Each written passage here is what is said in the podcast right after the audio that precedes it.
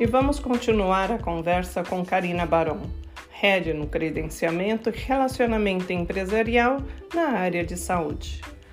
No episódio anterior, ela nos contou como foi tomar a decisão de mudar de profissão.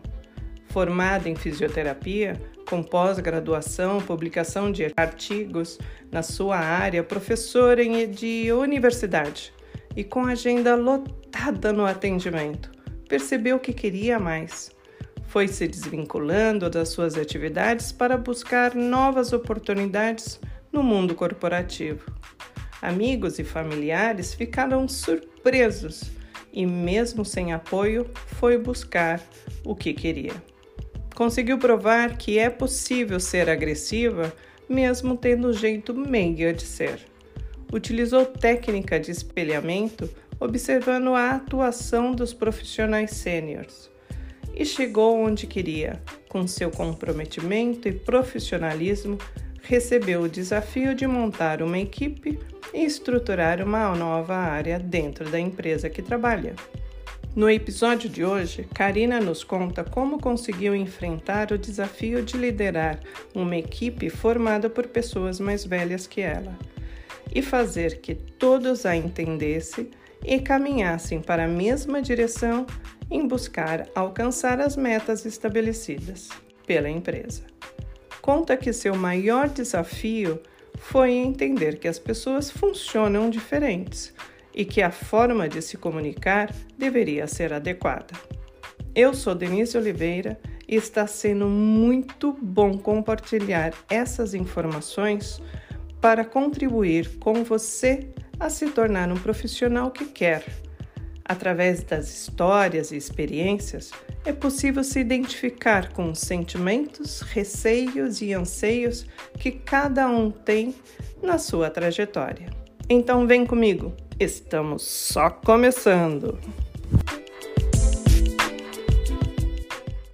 Então você foi convidada a formar uma equipe e trabalhar na nova era, formar uma área para atuar em São Paulo. Isso, isso mesmo, Denise. É, nós entraríamos em São Paulo, a empresa queria explorar a mercado de São Paulo capital e Grande São Paulo, né? Porque até então nós estávamos somente no interior de São Paulo. E o presidente viu que nós já tínhamos conhecimento suficiente para entrarmos no mercado de São Paulo. E aí, para isso, ele me convidou. E, e sozinha eu não ia dar conta do mercado de São Paulo, mais o interior, mais a Grande São Paulo. Então, foi quando ele me convidou para formar a minha equipe. Nessa altura, eu já, já era responsável pelo departamento de credenciamento, no sentido assim, de estruturar o departamento. Então, eu me lembro que eu fazia contratos com os médicos, né? Que até antes da minha entrada era muito boca a boca, era, era algo muito informal, né? E com o crescimento da empresa, surgiu a necessidade também de nós formalizarmos e criarmos fluxos, né, para alguns processos. Então, quando eu entrei, como eu vinha com essa experiência da multinacional e, e, da pós, eu comecei a criar processos dentro do credenciamento que até então não existiam, né? Eu pensava que o departamento de credenciamento sou eu, né? Eu falava. eu era sozinha. Quando eu montei a equipe, alguns fluxos já existiam. Bom, montamos a equipe, né? Fizemos a, a entrevista, escolhemos as pessoas com, com que nós achamos para perfil para atuar no credenciamento. E aí eu fui montar um treinamento para eu explicar para eles o que era a empresa, como a empresa funcionava, qual a importância do departamento de credenciamento dentro da empresa, o que compunha o departamento de credenciamento. Nessa altura, depois de um ano e meio, eu já tinha muito claro na minha cabeça. Muito fácil eu passar para eles a parte teórica, digamos assim, da empresa, né?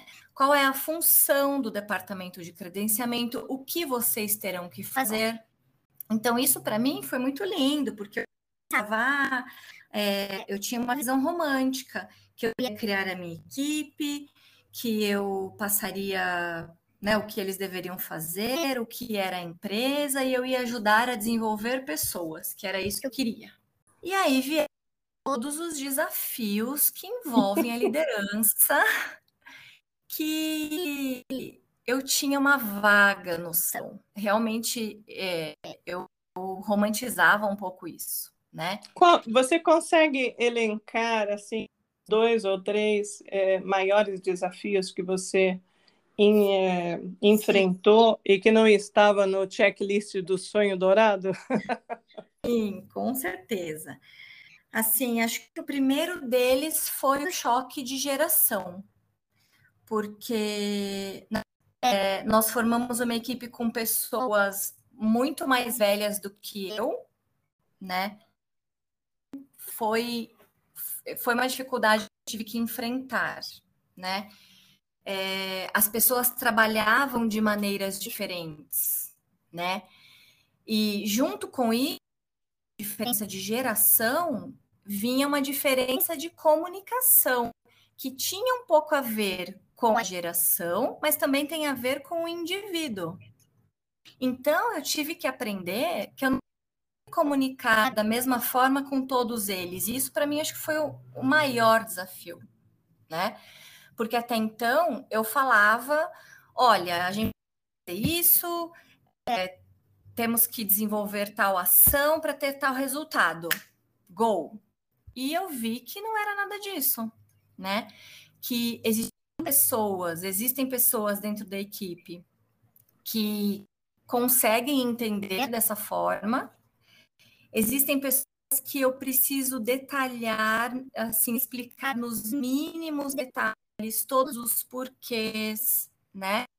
Isso para mim foi mais difícil, porque eu percebi que eu, no papel de líder, eu tenho que me desdobrar em vários. Um exercício muito interessante que fiz nas outras empresas e do, dos meus estudos, eu percebi a importância, gostei, foi o feedback, o tal do feedback, né? Então, eu vi muito isso na, no MBA e eu achei muito interessante. Eu li alguns livros a respeito disso, até tem um livro da Daniela do Lago chamado Feedback, que é muito interessante. É, vi isso também nas minhas sessões de coaching e, e me ajudou muito, assim, em certo momento eu fiz um feedback ping-pong, então eu passava os pontos de melhoria, né, os pontos que estavam adequados e os pontos de melhoria para o meu colaborador, e ele fazia a mesma coisa comigo. Uhum. E eu fiquei surpresa porque uma coisa tão simples que eu não imaginava. Por exemplo, eu tinha o hábito de falar assim: é, deu para entender? Então eu, eu explicava algo e eu terminava com a frase: Deu para entender? Porque para mim era uma frase menos agressiva. E aí, no feedback, uma colaboradora falou para mim: falou, Karina, eu não gosto quando você fala deu para entender. É claro que deu para entender, eu não sou burra. E eu falei, não, mas em momento algum, né? Eu pensei, em momento algum eu te achava burra, né? Aí eu falei, então como você gostaria que eu falasse? Então, não sei se, se eu claro agora, mas assim, uma pequena mudança, né? Eu só mudei a frase, eu mudei a forma com que eu falava com essa colaboradora em uma frase. Já melhorou muito o relacionamento. Olha né? só que legal. E só no feedback, e eu só entendo no... que é um feedback formal que você deve ter criado, que Isso. você teve esse feedback é, dela, né? E, é. e, e esse feedback dela só foi possível você deu abertura para que ela falasse isso. Isso cria um laço de confiança também. Né? Sim, porque eu sempre queria saber dos meus líderes, dos meus chefes, como é que eu tô, o que, que eu tenho que melhorar. Eu sempre busquei muito isso, sabe? E eu não tive. Então, eu decidi colocar isso na minha equipe. E também saber o que eu precisava melhorar em relação a eles. Uhum. E isso foi algo que eu achei tão simples, mas que abriu tanto a minha cabeça para olhar de uma forma diferente para todos, né?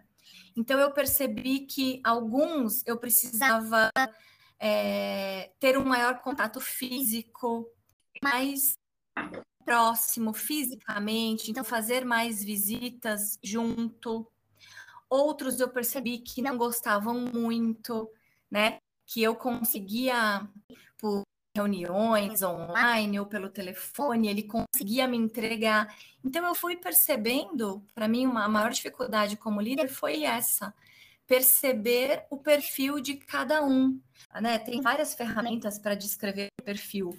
O DISC, por exemplo, você vê a teoria do perfil, né? Mas na prática, eu ter que me adequar ao perfil de cada um foi um grande desafio para mim, né? Mas foi algo que quando eu consegui perceber, quando eu mudei a leve, ficou mais colaborativa, acho que a gente criou um vínculo maior de confiança e a comunicação melhorou entre todos. Que legal, que legal. Isso, para quem não conhece o DISC, que a Karina comenta, é um, uma avaliação de perfil, onde a pessoa, através de um questionário longo, e depende da empresa que fornece o DISC, é, através de um formulário que o próprio colaborador responde, é, sai a sua análise de perfil, e o D é um acrônimo né? O DISC é um acrônimo onde D é um perfil dominante, o I é influente, o S é estabilidade e o C é conformidade. Cada letrinha dessa tem um detalhe do perfil da pessoa que está enquadrado. E a combinação desses desse perfil, normalmente é um D em um I, um D em um C, é, que faz, que traça o perfil comportamental da pessoa. E claro que para chegar na devolutiva, existe uma série de avaliações e fatores que devem ser considerados também. Isso. Desafio grande para mim, aprender a me comunicar de maneira diferente para que todos entendessem da mesma forma, né? E no dia a dia, assim, eu vejo que eu já errei muito e eu vou aprendendo com esses erros. Então, às vezes eu falo, nossa, eu não precisava ter falado da maneira com que eu falei, né? Eu poderia ter sido menos enérgica, é, eu poderia ter explicado melhor. Tá? Então, eu falo que, assim como as demais funções, nós é, vamos aprendendo, a liderança também, né? Por mais que eu tenha feito cursos e buscado sempre o meu autoconhecimento para que quando chegasse no momento de liderança eu estivesse mais preparada, é, nada como dia a dia para a gente ir se corrigindo, né? Total. Agora, é, que conselho você daria, Karina, para essa audiência que tem aí da gente com esse canal? Que conselho que você daria para uma pessoa que quer se tornar gerente? Eu acho que o, o principal de todos é você se conhecer. Eu acho que você tem que se conhecer, saber dos seus. É, das suas lacunas, das suas falhas, dos seus erros, para você poder melhorar isso, enxergar as lacunas do outro e tratar de, de maneira mais adequada, né? Porque a gente não sabe tudo. Então, quando você pega um cargo de gestão, você tem que saber que você não sabe tudo e o colaborador também não, né?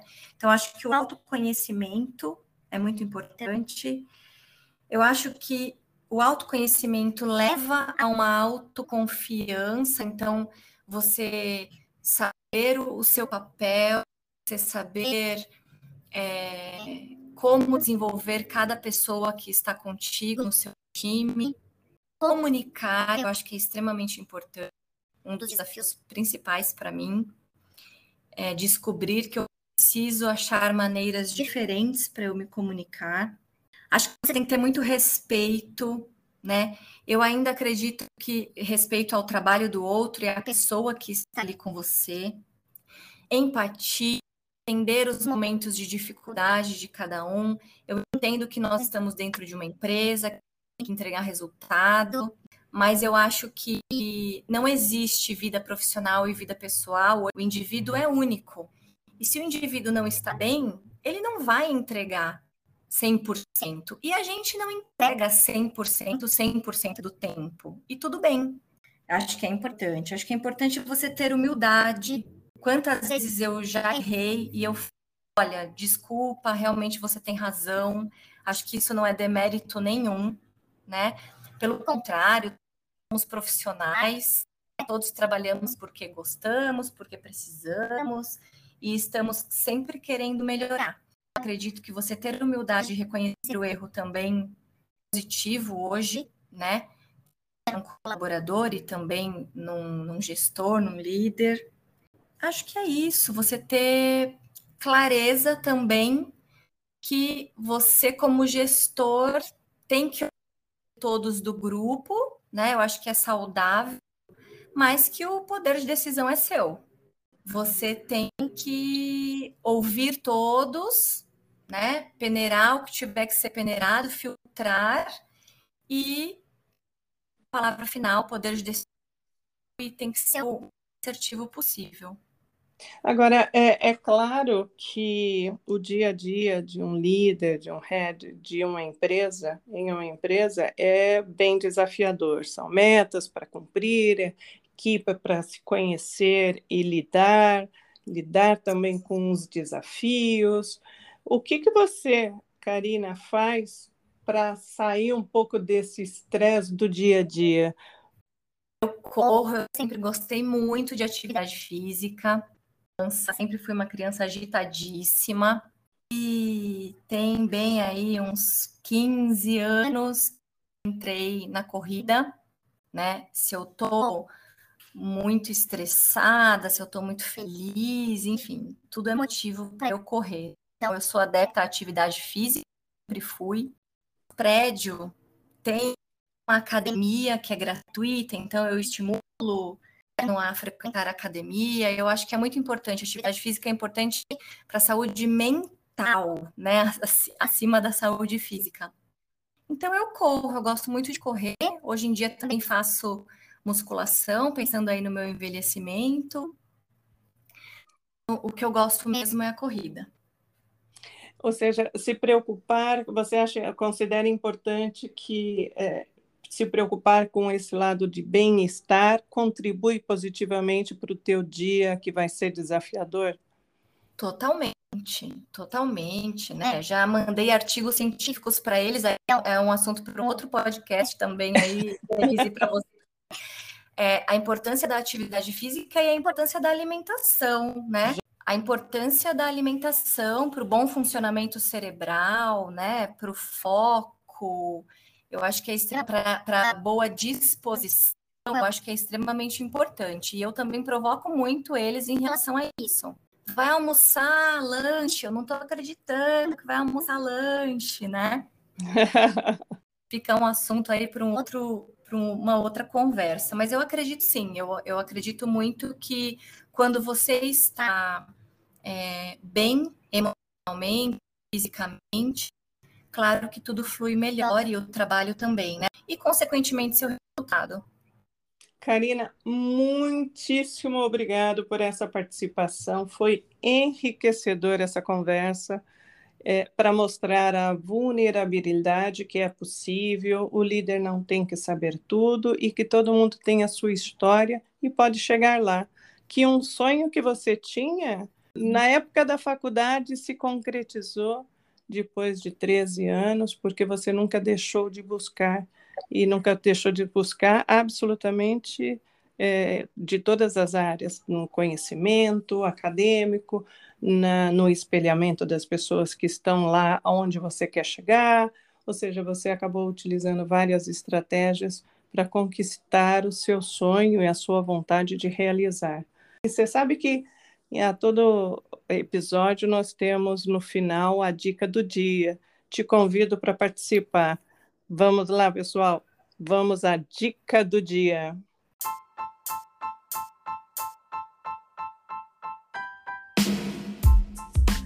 Então, Karine, Você tem alguma dica de livro, filme, série ou alguma frase que você queira compartilhar nesse episódio? Eu tenho dois livros que eu tenho ouvido falar muito. Um deles é o Rápido e Devagar, Duas Formas de Pensar, do Daniel Kahneman. E o outro livro é um livro sobre liderança, tá? Para liderança. E um outro livro se chama Pipeline de Liderança, do Han Charan. Também eu tenho ouvido várias pessoas dessa área de liderança comentarem sobre esse livro e indicarem muito. É, ele fala muito sobre a inteligência emocional, o líder de hoje, né? Que a gente pode sim ser um líder mais humano, mais empático, né? É, ele fala um pouquinho da coragem de ser quem somos e como que a gente pode desenvolver dentro do perfil de cada pessoa uma liderança que dê bons resultados também. Acho que eu indico esses dois livros para quem gosta do assunto. Anotadíssimo. Muitíssimo obrigado mais uma vez, é, essa audiência. Para mim, ter você como convidada. Foi enriquecedor realmente essa conversa que nós tivemos hoje. Ah, que agradeço, eu agradeço a confiança. Eu espero realmente que com a minha trajetória e a, a minha experiência eu possa agregar um pouquinho, né, quem ouvir. E fico à disposição, foi um prazer, foi uma conversa muito gostosa. Eu que agradeço. É, é isso aí, para nós que foi enriquecedor. E, e para essa audiência, e eu convido a todos para escutarem, é o tipo de podcast que é reescutar, anotar e participe. Coloque aqui seus comentários, feedbacks, críticas construtivas, que sempre é muito bom escutar você, que é a peça fundamental para esse canal.